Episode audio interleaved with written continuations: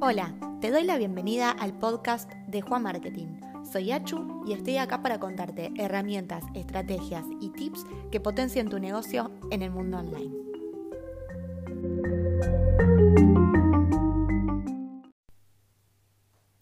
Buenas, buenas, ¿cómo estás? Bueno, hoy vamos a charlar de cómo optimizar tu cuenta y de cómo hacer para que no esté más en riesgo. Generalmente hay dos problemas por los cuales te digo esto, que tu cuenta de Instagram puede estar en peligro. El primero tiene que ver con que a veces le damos la contraseña a algunas personas para que ingresen a nuestra cuenta porque es un community o porque nos va a diseñar algo que tiene que subir o porque estaba en nuestro equipo y demás. Y de repente esa persona no está más en nuestro equipo o no trabaja más con nosotros y se quedó con esos datos porque nos olvidamos de cambiarlo por lo que fuera. Pero además hay otro problema que a veces no nos damos cuenta y que es que para loguearnos en algunas aplicaciones o en algunas webs o lo que fuera, utilizamos nuestros datos de Instagram. ¿Qué quiere decir esto? Que le damos permiso a esa aplicación para que haga modificaciones en nuestro Instagram. No te quiero contar la cantidad de veces que vi cuentas que bloquearon porque les había entrado un virus o porque había entrado alguien que no correspondía o porque una aplicación había hecho alguna acción no autorizada por la cuenta. Entonces, no te preocupes que te voy a decir cómo podemos solucionar esto. El primer paso, lo primero que tenés que hacer es hacer una limpieza. ¿Cómo vas a hacer la limpieza? Ingresa desde tu computadora a instagram.com, te lo guías con tus datos, con tu usuario y con tu contraseña y te vas a configuración. Quédate tranqui que esta es una forma muy segura de entrar porque te estás logueando desde la página oficial de Instagram y con tus datos.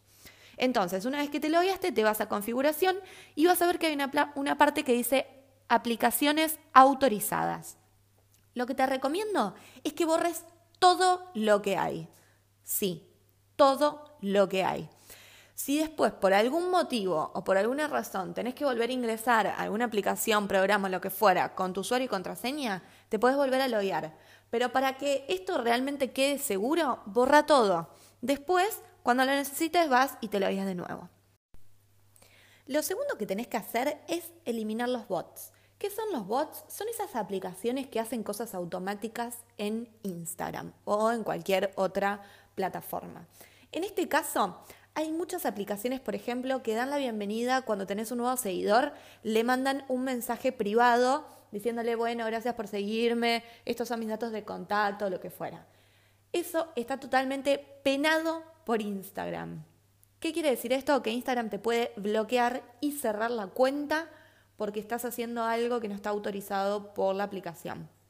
Entonces, lo que te recomiendo es que si vos querés dar este tipo de bienvenida a tus seguidores, lo hagas manual.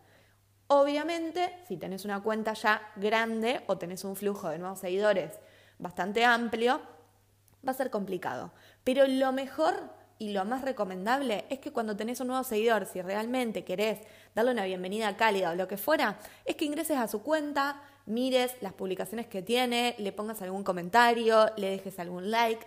Esa va a ser la mejor manera de darle la bienvenida, ¿no te parece? Más que mandarle un mensaje que diga, bueno, estos son mis datos de contacto y que enseguida se dé cuenta que le querés vender algo.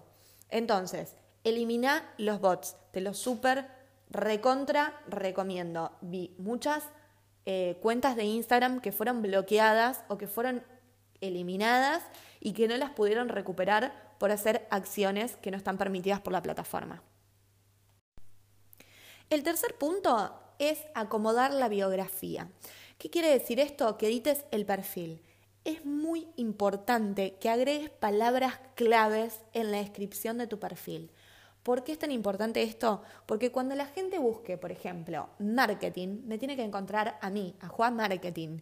Entonces, si yo no agrego que hago redes sociales, que hago páginas web, que soy community o lo que quiera destacar o cómo quiero que la gente me encuentre, la gente cuando busque esa palabra en Instagram no me va a encontrar.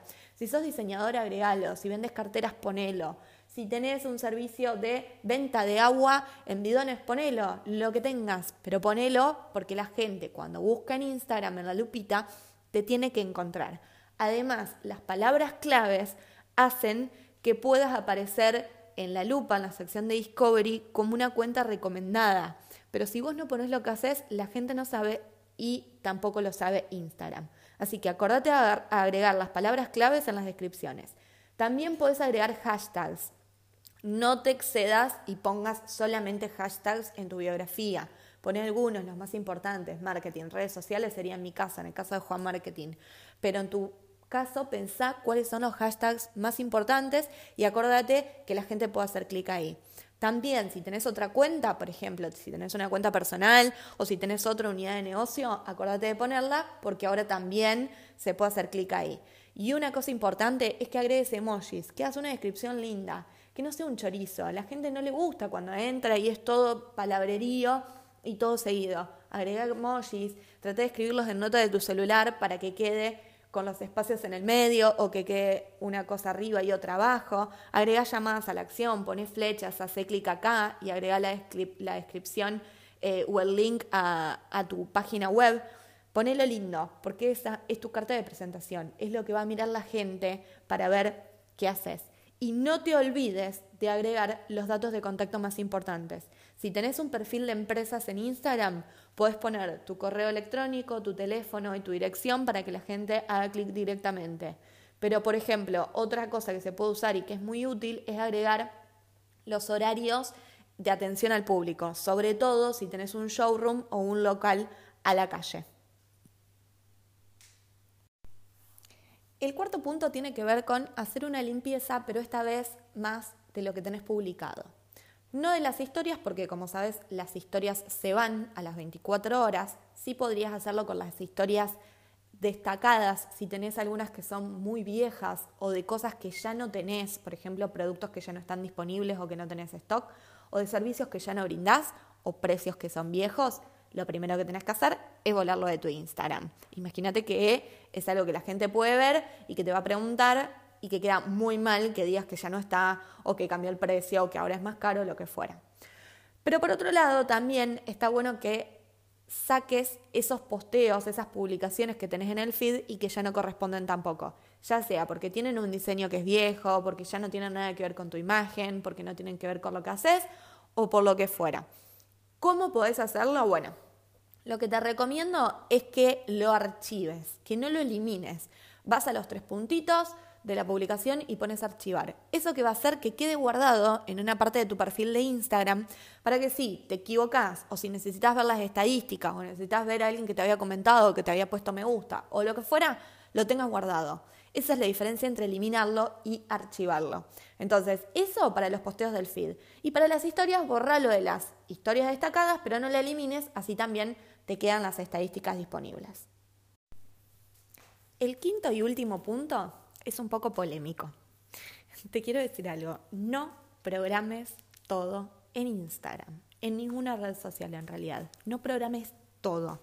Yo sé que a veces, sobre todo a los clientes, les digo, fíjense de programar algunas cosas. ¿Por qué?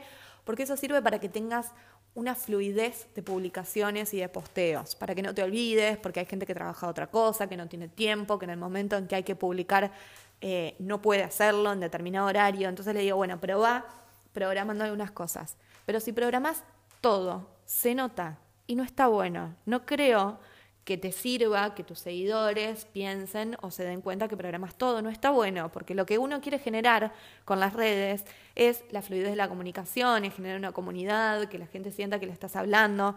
Entonces no está bueno si se dan cuenta. ¿Qué te recomiendo? Primero que si podés en un día a la semana o en un día al mes o como te puedas organizar, si pienses qué es lo que vas a publicar, que armes las gráficas, las placas, las fotos o lo que fuera que vayas a subir.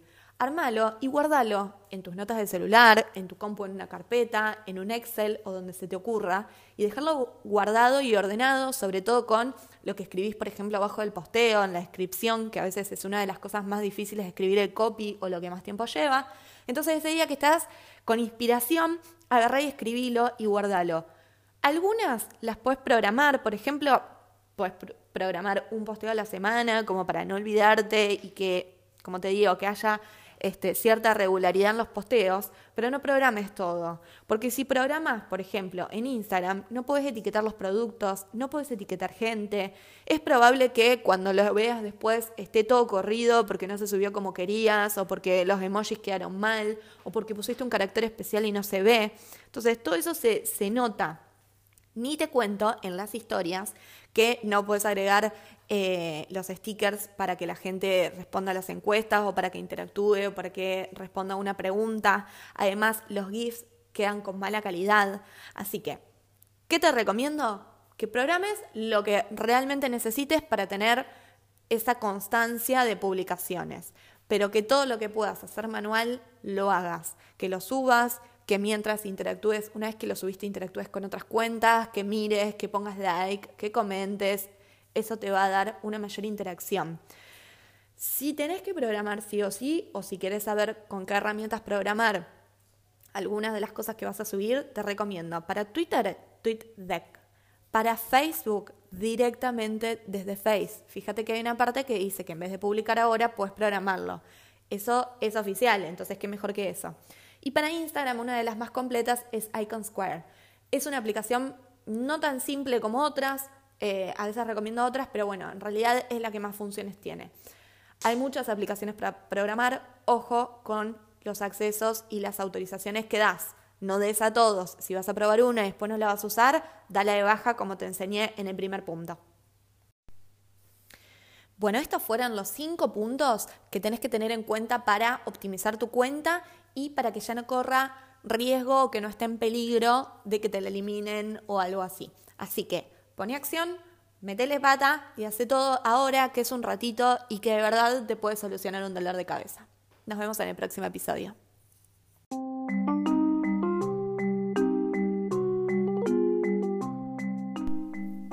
Este fue el episodio de hoy. Ahora es tu turno de tomar acción. Recordá que como dice la frase, nada demora tanto en llegar como aquello que nunca se empieza. No olvides suscribirte para estar al tanto de todas las novedades y si te gustó el episodio, compartilo en tus redes sociales y etiquetanos para que lo veamos. Nos vemos pronto.